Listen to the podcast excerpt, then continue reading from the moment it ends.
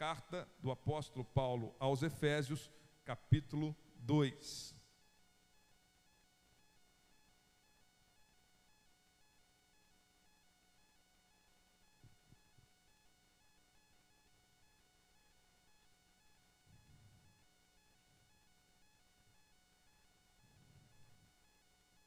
Efésios capítulo 2, versículo 1, nós vamos ler do versículo 1 ao versículo 10.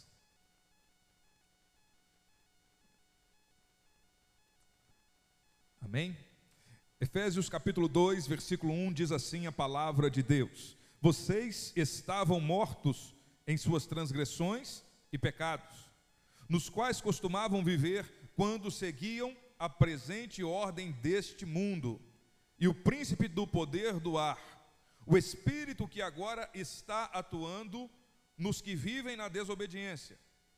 Anteriormente, todos nós também vivíamos entre eles, satisfazendo as vontades da nossa carne, seguindo os desejos e pensamentos, seguindo os seus desejos e pensamentos, como os outros éramos por natureza merecedores da ira. Todavia, Deus que é rico em misericórdia, pelo grande amor com que nos amou, deu-nos vida com Cristo, quando ainda estávamos mortos em transgressões. Pela graça vocês são salvos.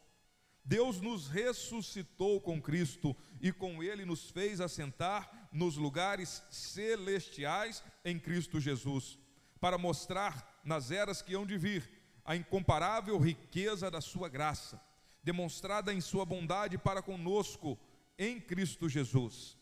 Pois vocês são salvos pela graça, por meio da fé. Isso não vem de vocês, é dom de Deus.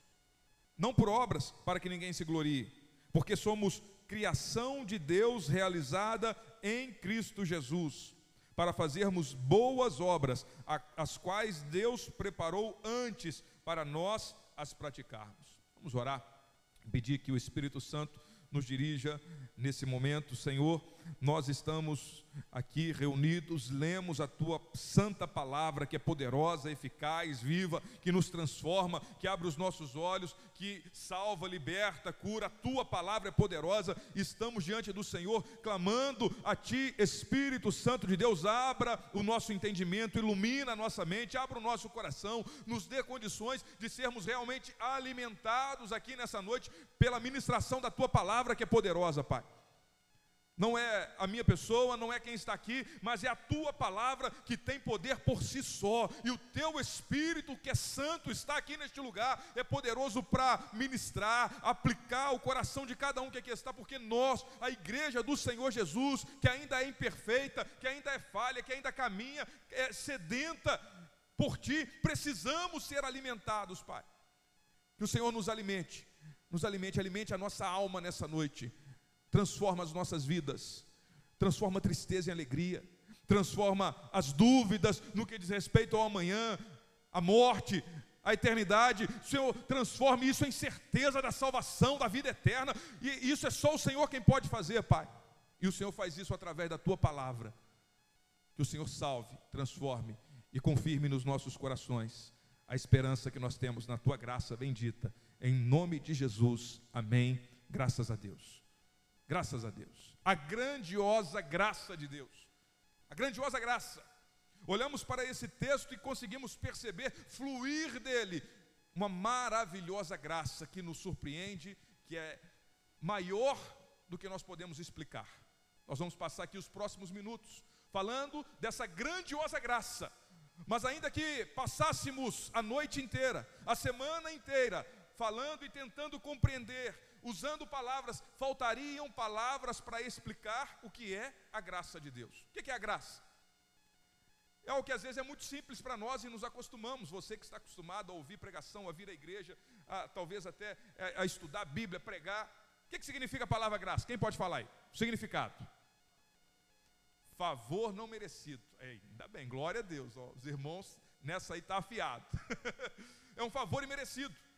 E, gente, e, nós nos acostumamos com é, o significado dessa expressão. Graça é um favor imerecido. Você não merece e, assim mesmo, mesmo sem merecer, você recebe algo de bom, de valor.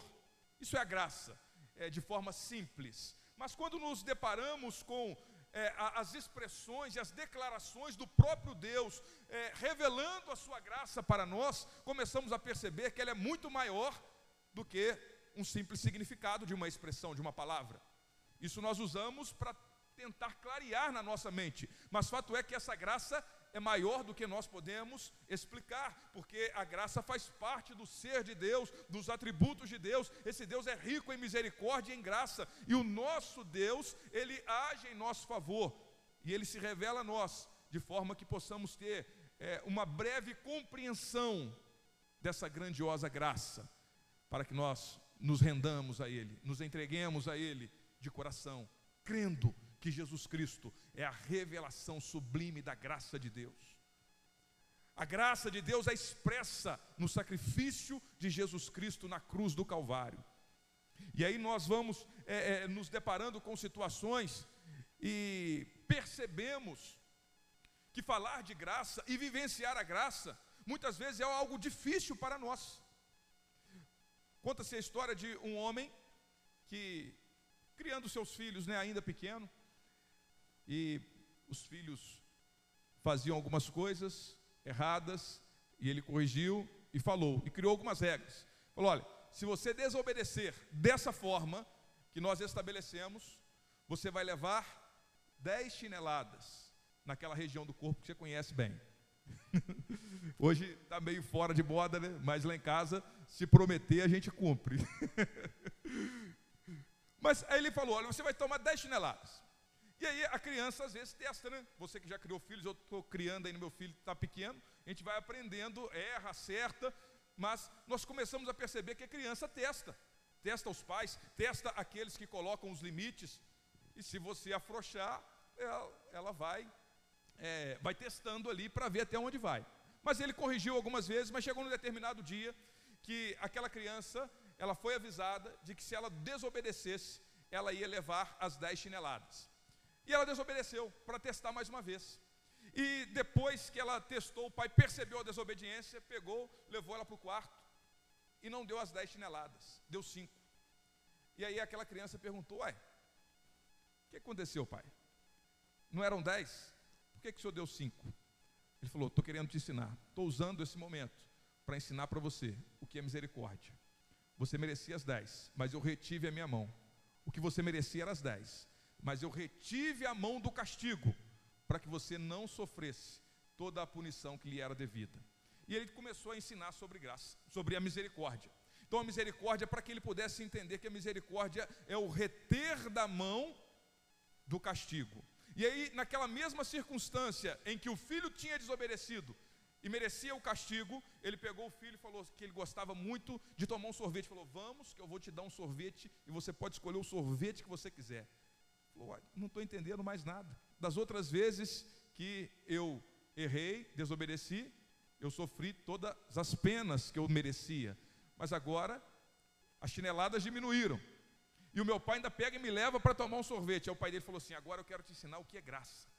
Você não merecia nada disso. Isso aqui é uma coisa boa que eu estou te dando no momento em que você não merece nada disso. Mas eu te, estou te dando a si mesmo.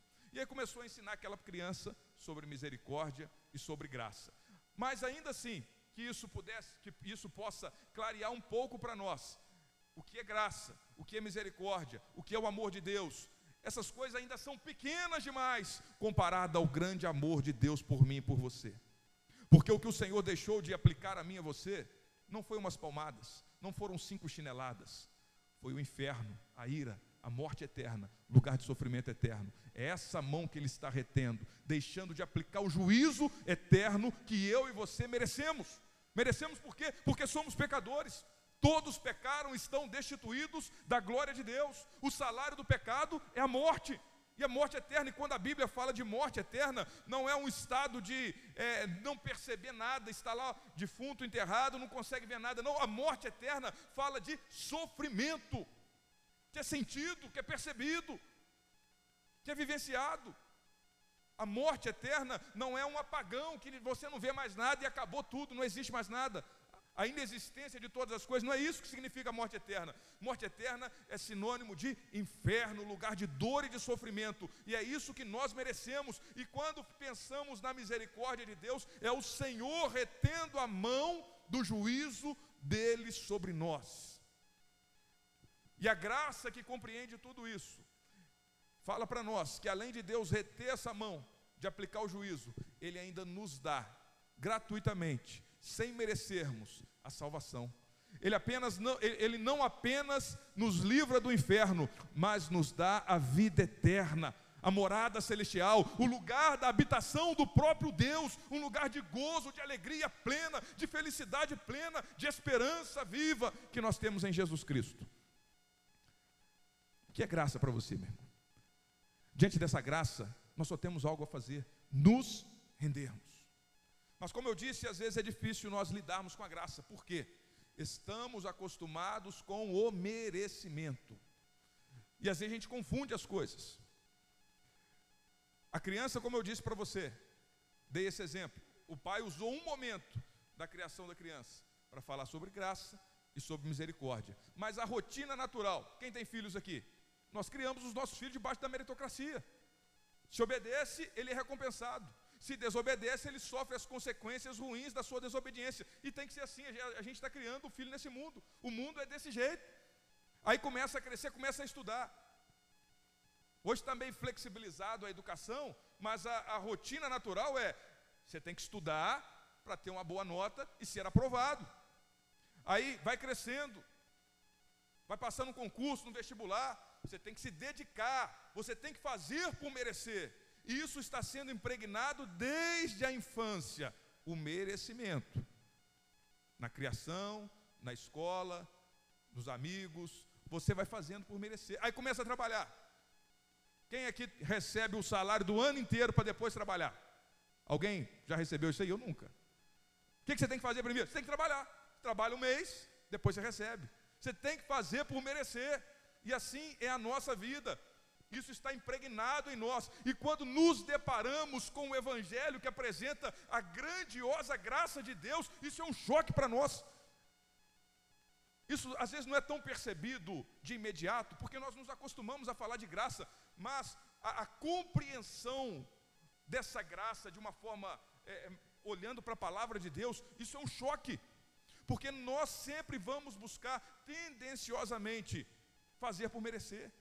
Ou quando nós olhamos para uma outra pessoa, as parábolas de Jesus, olhamos para outras pessoas à nossa volta que aquela pessoa não merece. Poxa vida, ele errou a vida inteira. Será que ela vai ter salvação? Matou, roubou. Agora que está doente aí, que ela está falando que quer Cristo. E a gente tem essa tendência de levar-nos, levar os nossos pensamentos para o merecimento.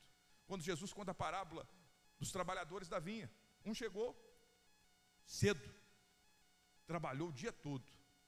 O outro chegou no metade do dia. Um outro chegou lá no finalzinho do dia, não trabalhou nada. E o que, que eles receberam? A mesma coisa. Aí o que trabalhou de manhã falou: não, está errado isso daí. Né?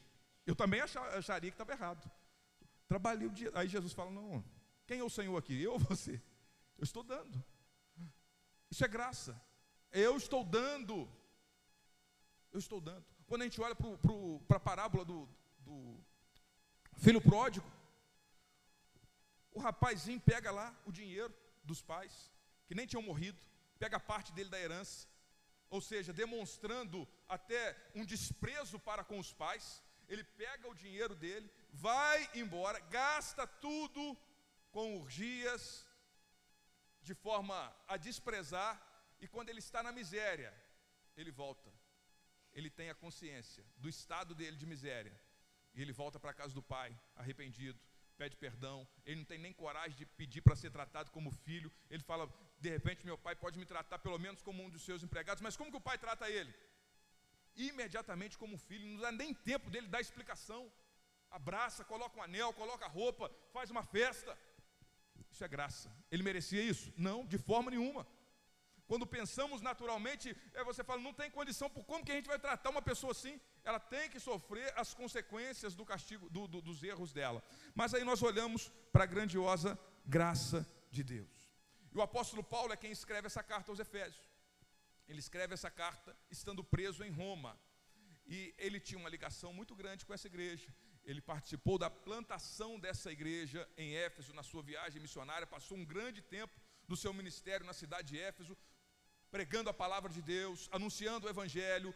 E Éfeso era uma cidade grande, tinha um grande comércio, tinha uma referência religiosa pagã, o templo da deusa Diana e várias coisas misturadas naquele lugar, e tudo levando as pessoas ao merecimento. Quando pensava em comércio, como que a cidade funcionava? As pessoas trabalhavam, empreendiam, lucravam e estavam ali lidando com a meritocracia.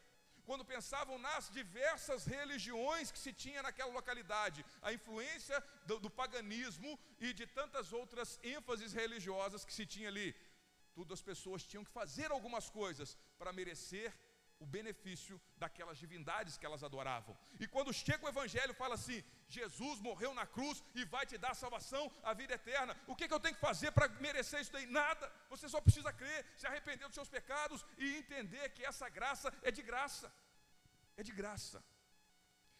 Só que para nós entendermos um pouco mais, crescermos na compreensão dessa grandiosa graça, nós precisamos entender o que ele começa falando nos primeiros versículos. E é interessante que ele está aqui tratando com uma igreja, com crentes, ele presume que todos ali eram crentes, mas é necessário lembrar da graça constantemente. É necessário falar da graça de Deus, do evangelho, do amor de Deus para aquelas pessoas. E a graça, ela começa mostrando algo que era o estado da miséria do pecado. Nós é, começamos a entender que a graça ela é maior que a miséria do pecado. Nós só vamos dar o valor devido e compreender que graça é mais do que uma mera expressão que a gente decora o significado dela, quando nós entendemos a nossa situação, a situação do homem pecador diante de um Deus que é santo. E aqui ele diz a miséria e qual que é o estado miserável dos homens. Vocês estavam mortos em suas transgressões e pecados.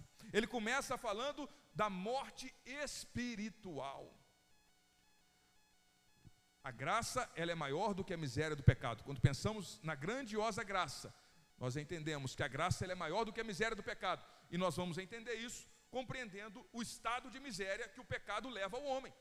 E qual que é esse estado de miséria? É de morte. É de morte. Meu irmão, se você não tem vida com Cristo, se você não está vivendo o Evangelho, você está morto.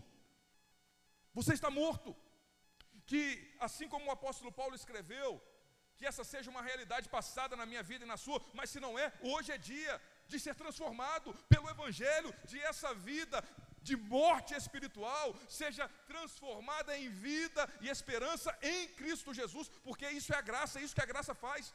Não é os seus méritos, é Jesus quem faz. E ele começa dizendo isso: vocês estavam mortos, olhando para uma igreja que tinha vida com Cristo, mas nós trazemos para nós, entendemos e precisamos olhar para nós e a pergunta que fica: você tem vida com Cristo? Você de fato está vivendo o Evangelho? A sua vida está frutificando e você tem certeza da salvação?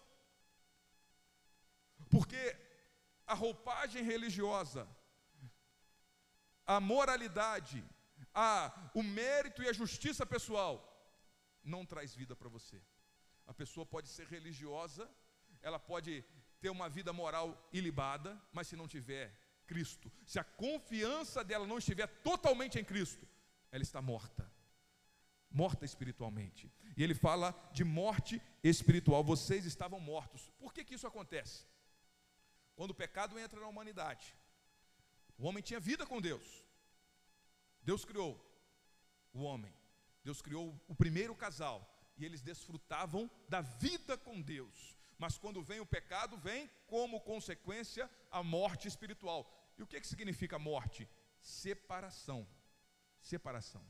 O homem é, está separado do seu Deus. E o homem foi criado para se relacionar com Deus, para adorar a Deus, para ter comunhão com Deus, para ter intimidade com Deus, para viver para a glória de Deus. E de repente o pecado vem como uma grande barreira, um grande obstáculo intransponível, que o homem não tem condição de transpor aquele obstáculo e ele está morto. É um vivo morto. Está vivo fisicamente, mas morto espiritualmente. É como um carro muito chique, muito lindo, bonito, uma grande Ferrari vermelha, bonita toda a vida exposta, que as pessoas ficam encantadas, mas sem motor. O que você vai fazer com um carro desse?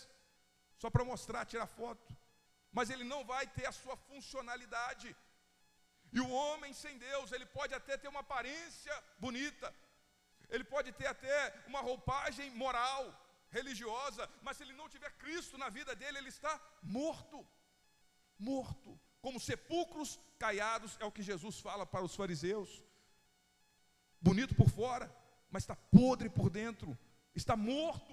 O que, que tem dentro? Morte espiritual. Essa é a situação do homem. Nós estamos falando de graça, mas para entendermos a graça, a gente tem que entender o estado que o pecado nos leva. O, pe, o estado, onde o pecado leva o homem, a miséria que o pecado traz. E essa miséria não é apenas não é pobreza financeira, é uma miséria de vida, miséria que chega ao ponto da morte. Da morte. E além da morte, nós percebemos nesses versículos do 1 ao 3 aqui, ele fala de uma escravidão. Olha só, nos, nos quais, ele está falando de transgressões e pecados, nos quais costumavam viver quando seguiam a presente ordem deste mundo, e o príncipe do poder do ar, e o espírito que agora está atuando nos que vivem na desobediência. Então, ele vai falando aqui de uma tendência para o pecado, de uma escravidão, seguindo a ordem, ou seja, tem um Senhor, tem um sistema nesse mundo, e aí tem os inimigos da nossa alma, o mundo, a nossa própria carne e o, o, o diabo, né? Então eles vêm, o príncipe deste mundo, o, a, as ideias malignas deste mundo, a, os nossos próprios maus desejos, a influência maligna de Satanás, tudo isso vem escravizando o homem no pecado, escravizando o homem no pecado e mantendo ele no estado de morte, mantendo ele na desobediência, mantendo ele na, na, na desobediência, no pecado e longe de Deus. Essa é a miséria do pecado. E aí ele começa falando: olha, vocês antes eram assim, não se esqueçam disso, não abram mão disso, ou se você está assim, entenda que o estado do, que o pecado te leva é um estado de miséria, de morte terrível, que leva para longe de Deus, para desobediência, para escravidão. Quem está longe de Cristo, fora de Cristo, é escravo. A pessoa pode se sentir livre em alguns momentos da sua vida. Ah, eu posso fazer o que eu quero, posso sair da forma que eu quero, posso fazer o que eu bem entender, posso beber, usar droga, é, me prostituir. E a pessoa vai pensando que a vida é desse jeito, quando na verdade ela vai se entregando cada vez mais a uma escravidão. E os desejos, a carne, o mundo, o sistema corrupto desse mundo, o diabo, estão escravizando e mantendo a pessoa naquela prisão terrível e ela não tem como sair. Esse é o estado. É assim que as pessoas é, é, que ele está descrevendo aqui, que agora eram crentes, estavam antes. E ele vai continuar dizendo sobre a desobediência, e no versículo 3 ele diz assim: Anteriormente todos nós também vivíamos entre eles, satisfazendo as nossas as vontades da nossa carne, seguindo os seus desejos e pensamentos, e como os outros éramos por natureza merecedores da ira. Olha só essa palavra aí. O que, que ele falou? Mere, merecedores. O que, que é isso aí? Mérito. Ele está falando de mérito. Nós estamos acostumados com mérito. E aí, o que a Bíblia fala, e ela trata de mérito. Só que quando ela trata de mérito, o que, que é que é o mérito que nós temos? O que, que nós somos merecedores? O que está escrito aí? O que, que você merece? A ira. A ira de Deus, o juízo de Deus, o castigo de Deus, o inferno. É isso. É isso que aqui está dizendo o texto. Então, a pessoa que está morta, ela não está apenas vivendo nesse mundo longe de Deus e tentando achar um rumo para a sua vida. Não, isso implica em estado de condenação eterna. É o estado que está condenado. Quem não crê em Jesus já está condenado. O Senhor Jesus já disse isso. Quem não crê já está condenado. É um estado de condenação. A condenação é uma realidade. Alguém quer ser condenado aí? Não, não quero. Mas o que, que você merece? A condenação. A condenação. Esse é o estado da miséria do pecado: morte, escravidão, uma vida de desobediência e uma vida de condenação. Condenação. E aí você olha para esse tipo de pessoa, às vezes parece muito distante, mas aqui ele está falando com as pessoas de uma igreja. Olha, vocês eram assim. Vocês hoje são crentes, estão seguindo a Deus? Estão, mas vocês eram dessa forma.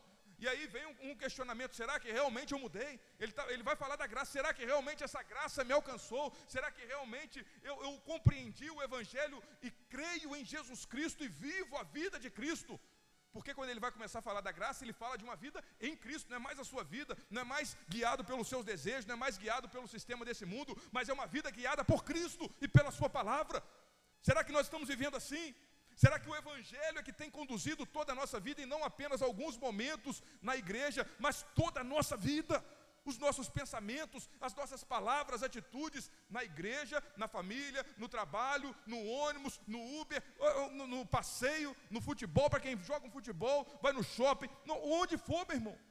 Tem gente olhando, não tem? Está no seu quarto, não tem ninguém vendo. É, é, o Evangelho tem guiado a sua vida. Jesus tem guiado a sua vida. Essa é a pergunta que fica, porque se não é Jesus quem tem guiado toda a nossa vida, Ele não guia uma parte só, não. Ele não pega uma parte da sua vida e vai guiar, não. Isso é ilusão. Um, ilusão. Ilusão para viver uma certa moralidade, uma vida de aparência. Ou nós entendemos a graça e nos rendemos completamente ao Senhor Jesus para sermos transformados, porque a gente estava morto. Morto. Às vezes pode ser um morto bonito, pode ser um morto até cheiroso no primeiro momento ali, que é, coloca as essências, né? Para não, não dar muito odor, mas é morto. Pode ser um, roupa, um morto é, é, de terno, gravata, cheio de flores, igual a gente prepara, é preparado no sepultamento para ter o, a condições ali de sepultar as pessoas no nosso contexto social. O morto às vezes pode ficar bonito, mas é morto. Sem Jesus é estado de morte, é estado de condenação, de escravidão, e isso só traz tristeza, dor, falta de paz, de esperança, porque fora de Cristo é isso que se tem: tristeza, dor e condenação.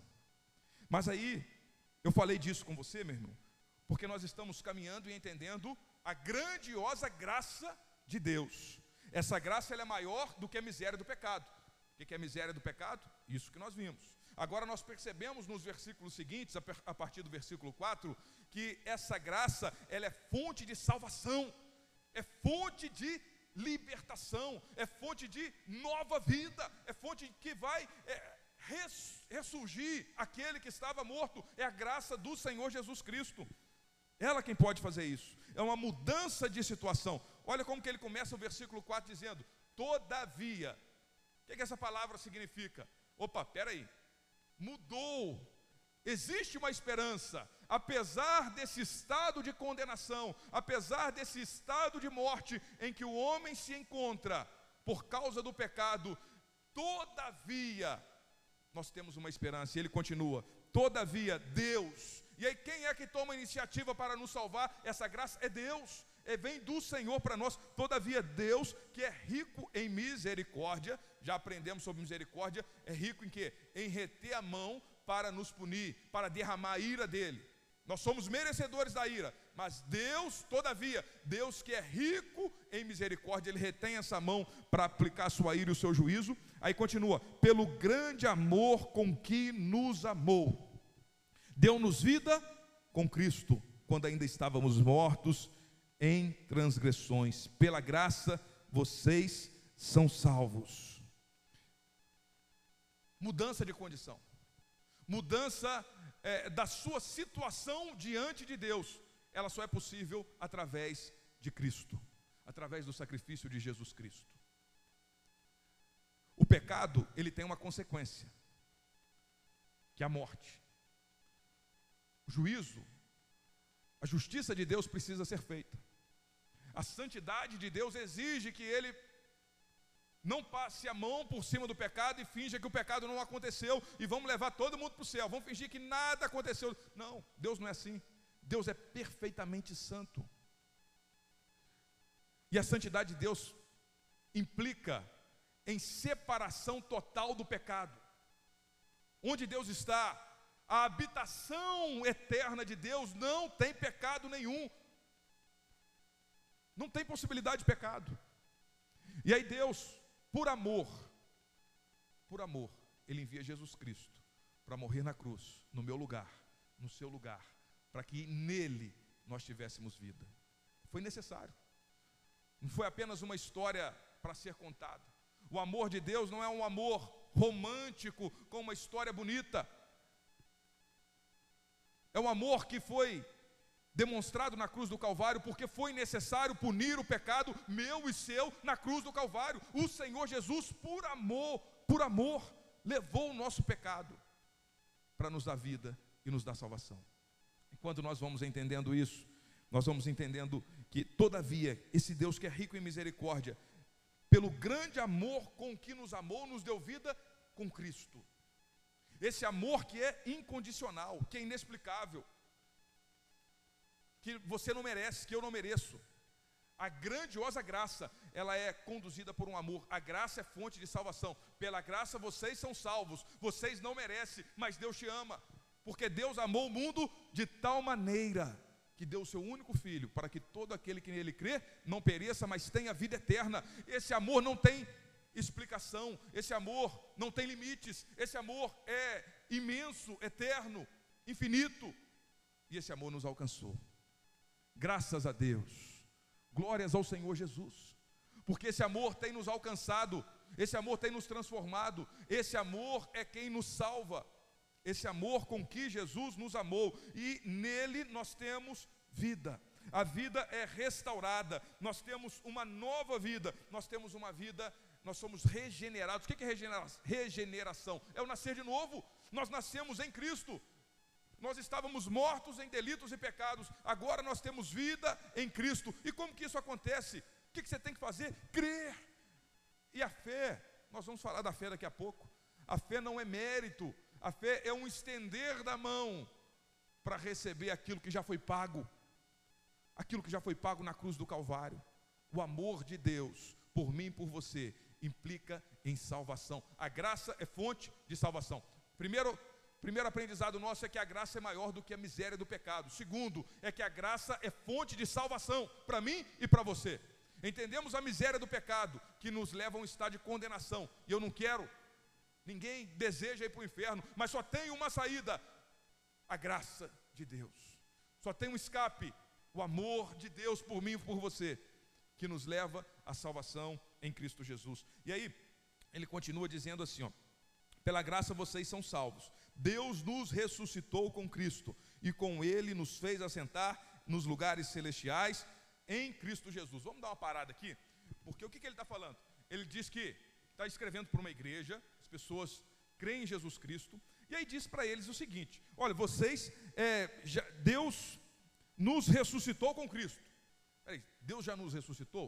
Ele está falando, escrevendo como algo que já aconteceu. Deus já nos fez assentar nos lugares celestiais. Essa é a, a, a expectativa do cristão, e, e mais do que uma expectativa, uma certeza do cristão. Porque quando de fato nós cremos em Jesus, nós somos regenerados, temos uma nova vida com Cristo. Essa graça nos transforma. É uma graça tão grandiosa que nós participamos da vida de Cristo. Jesus já ressuscitou dentre os mortos? Sim. Então nós estamos em Cristo. Essa expressão que o apóstolo Paulo usa diversas, diversas vezes nas suas cartas, estamos em Cristo Jesus e participamos do sofrimento de Cristo e participamos da vida de Cristo, da ressurreição e da exaltação de Cristo. É Cristo, não é, não sou eu e você. Nós em Cristo Jesus participamos de tudo aquilo que ele tem e daquilo que ele é. Ele é o filho unigênito de Deus que foi humilhado, que morreu numa cruz, mas ressuscitou e está exaltado, e em Cristo nós temos a certeza e a convicção, a ressurreição dentre os mortos vai acontecer de forma plena e visível e perceptível na, por ocasião da volta de Cristo. Mas nós já temos essa plena convicção e essa plena certeza de que em Cristo nós já ressuscitamos dos mortos. É o, o que alguns teólogos dizem, né? o já e ainda não. Nós já estamos em Cristo, nós já temos a salvação. Salvação não é algo que a gente vai é, receber algum dia, não, você já tem a salvação a partir do momento que você crê em Jesus. Nós já ressuscitamos com Cristo quando nós cremos de fato em Jesus. Nós já estamos exaltados com Cristo quando nós cremos em Jesus. Só que isso vai tomar uma proporção visível e extraordinariamente grande para toda a humanidade, por ocasião da vinda de Cristo. Mas nós já podemos desfrutar dessa bendita esperança, dessa graça que nos informa a palavra de Deus, que nós já temos paz com Deus, nós já fomos ressuscitados com Cristo, nós já fomos exaltados com Cristo. E o que, que isso implica diretamente para a minha vida e para a sua vida? O oposto daquilo que o pecado faz. O pecado traz tristeza, culpa, dor, prisão, escravidão, condenação. Agora, quando nós cremos e essa graça nos transforma, a salvação se torna real na minha vida e na sua vida, quando cremos em Jesus Cristo como o único e suficiente Salvador das nossas vidas, nós entendemos que a morte já não é mais o fim. As tristezas dessa vida que, que acontecem, doenças e tantas coisas, elas não podem tirar aquilo de mais precioso que você recebe de graça, que é a salvação.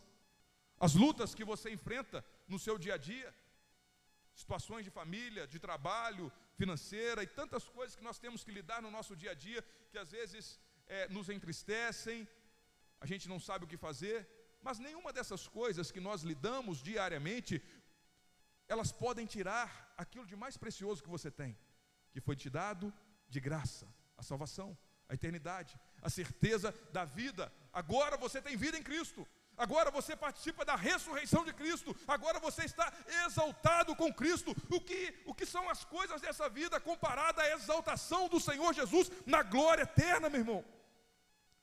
E quando a, a nossa vida, o nosso olhar, o foco da nossa vida está nessas coisas, a gente consegue lidar melhor com as perdas, com os lutos, com as dificuldades dessa vida, com os sofrimentos e dores dessa vida. São coisas que a gente tem que lidar. É inevitável. As turbulências, as tribulações, as aflições desse mundo, nós temos que lidar com isso. Só que se a gente foca nessas aflições e nessas tristezas desse, do, do, do, da nossa vida aqui, desse mundo presente, nós vamos ser consumidos pela ansiedade e por tantas coisas que causam tristeza, dor, depressão, angústia, vamos ficar perdidos. E aí, por isso que a gente precisa ser alimentado, por isso que Paulo está escrevendo aqui para os crentes. Por isso que aqui está sendo pregado, a maioria dos irmãos já tem vida com Deus e nós precisamos ouvir novamente o Evangelho, o anúncio da graça de Deus, porque é isso que nos dá esperança, é isso que nos faz olhar de novo para a eternidade e saber que nós já temos vida com Cristo, nós já temos a, a exaltação com Cristo. Nós podemos nos apegar a essa verdade amanhã, quando estiver lá no seu trabalho, às vezes vai ter uma dificuldade, vai surgir um problema que vai querer consumir os seus pensamentos, as suas emoções, e você pode se apegar novamente a essa verdade. Eu já tenho vida com Cristo Jesus, eu já tenho a certeza da eternidade, eu já estou ressuscitado com Cristo, eu já estou exaltado com Cristo, e nada pode tirar a paz do meu coração, porque essa paz é fruto da graça de Deus em mim. É o Senhor quem faz isso, meu irmão. Essa verdade gloriosa de que a graça é fonte de salvação. E nós continuamos nos versículos seguintes, entendendo que a graça, ela é um alimento para a vida eterna. Olha o versículo 7 o que diz desse texto. Versículo 7 diz assim: Para mostrar nas eras que hão de vir. Agora ele falou de algo que já aconteceu, já estão ressuscitados com Cristo, já foram exaltados. Agora ele vai falar olhando para o futuro, as eras que hão de vir, está falando da volta de Cristo, da eternidade com Cristo, para mostrar nas eras que hão de vir a incomparável riqueza de Sua graça, demonstrada em Sua bondade para conosco em Cristo Jesus. Pois vocês são salvos pela graça, por meio da fé, isto não vem de vocês, é dom de Deus.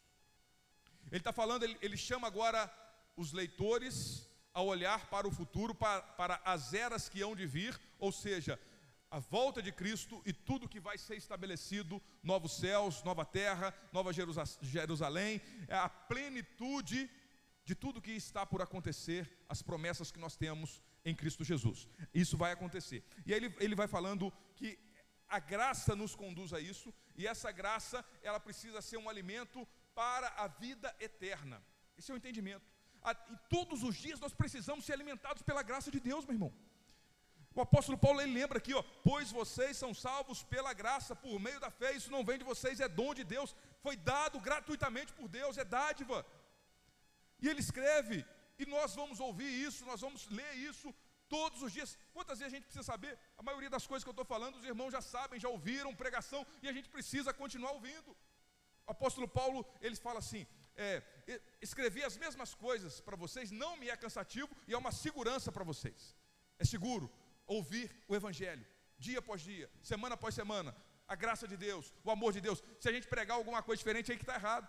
A pregação é Jesus, é a graça, é a cruz, é isso que você vai ouvir aqui dia após dia, ano após ano, nessa igreja, porque esse, esse é o Evangelho, é a palavra de Deus. Isso aqui não vai mudar. Muda a forma de falar, os exemplos, as, as aplicações, isso vai mudar de um pregador para o outro, mas a essência do Evangelho, ela vai se repetindo. A graça de Deus, ela é alimento para a nossa vida eterna. Para a nossa vida eterna. E ele fala que a salvação ela é pela graça. A graça é fonte de salvação. O que, que é isso? Vem de Deus. E, e, como que nós nos apropriamos da salvação? Qual que é o instrumento de apropriação da salvação? A fé. A fé. A fé, o exemplo que se tem é de um, um mendigo miserável estendendo a mão para receber um grande presente de um rei todo-poderoso. Ele não tem nada, ele não tem condição de pagar. A fé é simplesmente dizer assim: Senhor, eu creio, eu creio, eu entendo o meu estado de miséria, que para mim não tem jeito, eu entendo que o pecado me leva para longe de Deus e para a condenação eterna, eu entendo que o Senhor me ama, mesmo sem merecer, eu entendo que o Senhor tem vida, mesmo quando eu estava morto, o Senhor me dá uma nova vida, me restaura, me dá esperança, paz, perdoa os meus pecados e me reconcilia com Deus. Eu creio em Jesus, me arrependo dos meus pecados e vivo a vida que o Senhor tem para mim. E todos os dias nós precisamos ser alimentados pela palavra de Deus, que mostra para nós a graça do Senhor, essa graça que é grandiosa e que nos leva para cada vez estarmos mais perto de Deus. E aí ele termina dizendo algo que nos conduz a olharmos para é, a vida do crente. Como que o crente deve viver? Ele vai dizer assim, ó. Ele falou da salvação, versículo 9, ele diz assim: "Não por obras para que ninguém se glorie". Ele começa falando de obras. Obras tem a ver com mérito. Ele fala assim: "Vocês não são salvos por obras, por aquilo que vocês fazem". Mas ele continua o texto. Ele vai dizer no versículo 10: "Porque somos criação de Deus, realizada em Cristo Jesus, para fazermos as boas obras, as quais Deus preparou antes para nós as praticarmos. A graça de Deus, ela é grandiosa, maravilhosa, escandalosa, nos constrange, é, é, é, é difícil de explicar e de compreender. Mas essa graça, que é um favor que nós não merecemos, ela não é sinônimo de uma vida relaxada, displicente de uma vida em que você faz o que bem entende, o que bem quer. Uma vida que é levada por uma dita graça barata. Ah, Deus ama e mesmo sem você merecer, você pode, você vai ter salvação. Não, quando entendemos a graça e a salvação que vem dessa forma, que de fato nós estávamos mortos e não tínhamos nada para oferecer de bom para Deus, mas o Senhor ainda assim nos amou, nos salvou, nos redimiu do pecado. Essa mesma graça, ela nos capacita a vivermos para a glória de Deus, a fazermos as obras, as boas obras que já foram preparadas para que eu e você pudéssemos praticar. Porque essa vida agora não é a sua vida do seu jeito, é a vida de Cristo que nós falamos. Nós somos obras, nós somos criação, olha a, a expressão que ele usa, né? Nós somos criação de Deus realizada em Cristo Jesus. Então nós somos é, recriados em Cristo Jesus. Deus criou o homem, o primeiro Adão, ele pecou, ele falhou. E o pecado vem acompanhando a humanidade, a semente do pecado. Mas o segundo Adão, que é Cristo, perfeito, nele nós somos recriados e nós somos capacitados. A graça é, é Deus nos impulsionando, nos dando as ferramentas necessárias para que possamos viver. E boas obras aqui não é somente é, pagar um lanche para uma pessoa ou dar uma cesta básica. Isso faz parte das boas obras? Sim mas as boas obras, quando a Bíblia diz, é viver uma vida para a glória de Deus, é viver em santidade, é dar frutos, fruto de arrependimento, o fruto do Espírito tem que aparecer na sua vida, isso vai é, nos acompanhando, as boas obras que já foram preparadas para nós. Uma obra de obediência. O morto lá, quando, os primeiros versículos, quando fala de morto, vincula o morto à desobediência. Agora, aquele que está vivo em Cristo, é o contrário, é uma vida de obediência. É uma vida que honra Deus, é uma vida que tem prazer em servir, é uma vida em quem tem, de quem tem prazer em fazer a obra de Deus, servir e viver para a glória do Senhor Jesus Cristo. E agora eu te pergunto, como que está a sua vida diante de Deus? Como que essa graça que nos é apresentada nas Sagradas Escrituras, ela tem impactado o seu viver? Quando você olha para você diante de Deus, você consegue enxergar essa nova vida?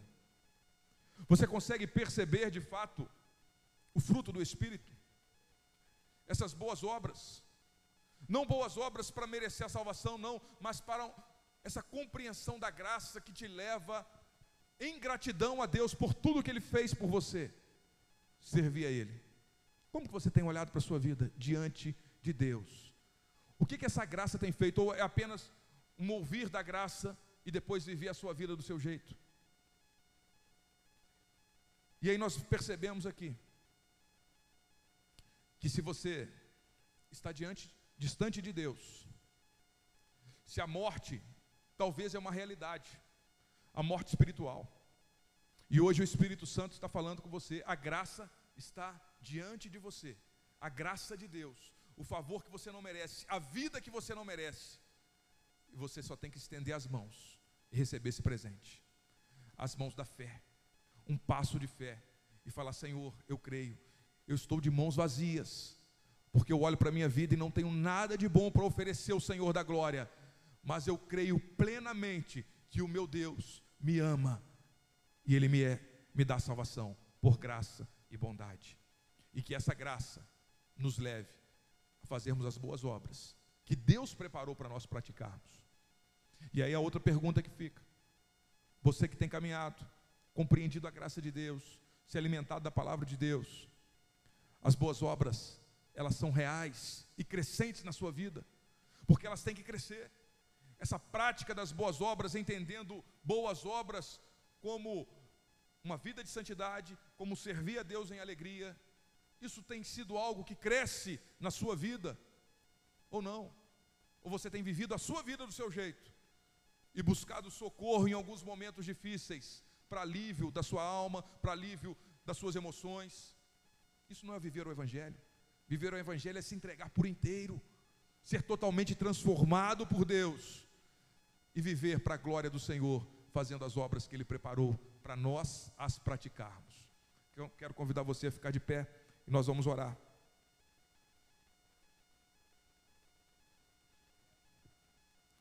Senhor Jesus, nós estamos diante de Ti, da Tua palavra que nos revela a Tua grandiosa graça, essa graça que mostra para nós, ó Pai, que, mesmo sendo pecadores, miseráveis, condenados e merecedores da ira, o Senhor nos ama, o Senhor nos salva, nos liberta, nos transforma.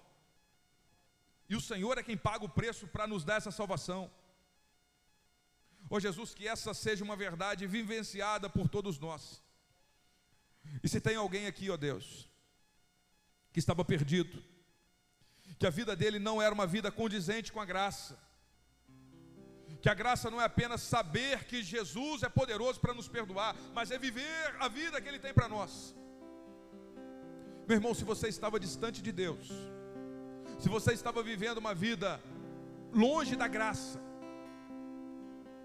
hoje é dia de reconciliar. Hoje é dia de se voltar para Jesus, pedir perdão, se arrepender de fato e viver pela fé. Tem graça e tem perdão para você, meu irmão. Tem graça, tem amor de Deus, o Senhor te ama de forma incondicional. Talvez você olhe para a sua vida e só você e Deus quem sabe.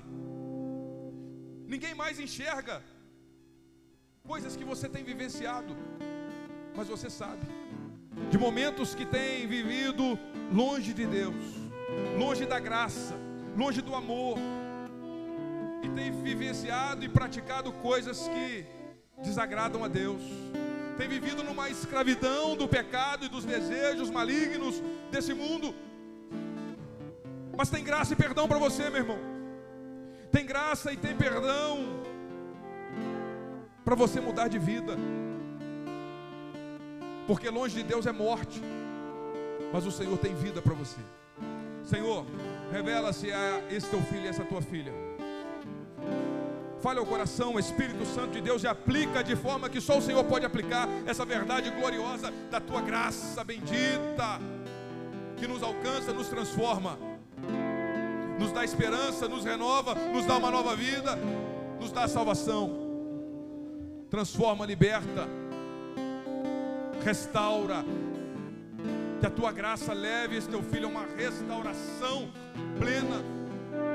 Se o pecado estava sendo uma realidade, se a vida de pecado estava trazendo miséria, dor, culpa, tristeza, que o Senhor transforme agora em nome de Jesus.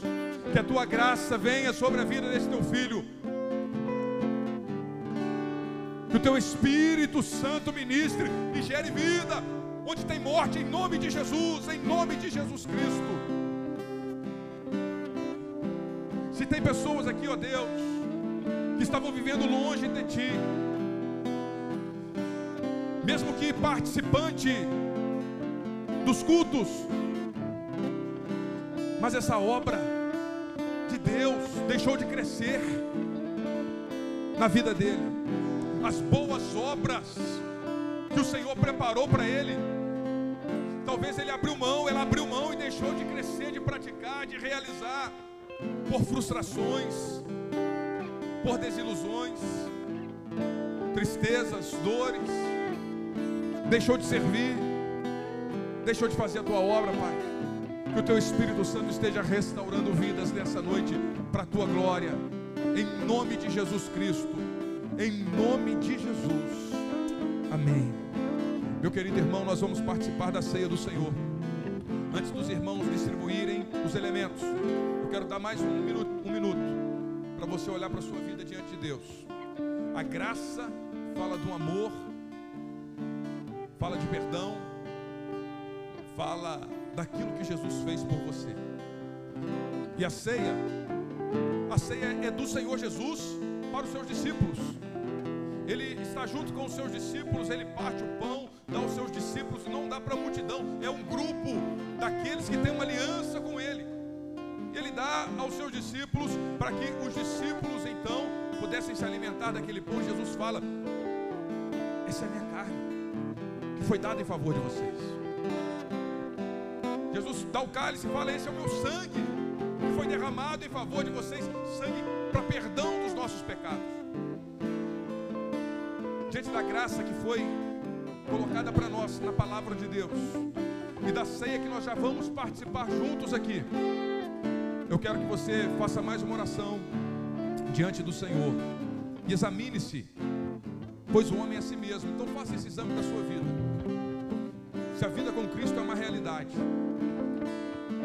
se não é, peça perdão a Deus. Conserte-se com o Senhor, porque tem graça e tem perdão. O apóstolo Paulo fala que depois de examinar, então coma do pão e beba do cálice, para que nós possamos comer dignamente. E essa dignidade é de Cristo, Ele é digno. É quando nós cremos nele, temos vida com Jesus, é que nós podemos sim participar com dignidade da mesa do Senhor, porque Ele, nós estamos nele pela fé, confiamos somente nele, declaramos a nossa fé somente nele, somente em Cristo somente em Jesus.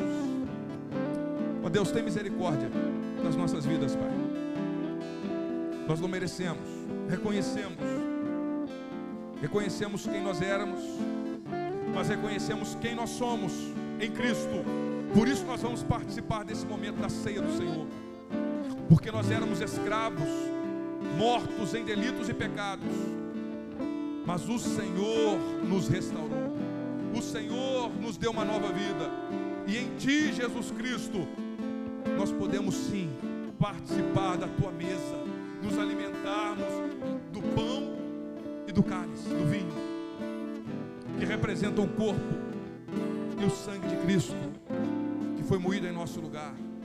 E que em meio à celebração da ceia, Pai, agora neste momento, o Senhor continue ministrando. Teu Espírito salve, transforme, liberte, cure pessoas aqui nessa noite. Para a glória do Senhor Jesus. Para a glória do Senhor Jesus. Graças a Deus. Os irmãos vão distribuir. Você pega o.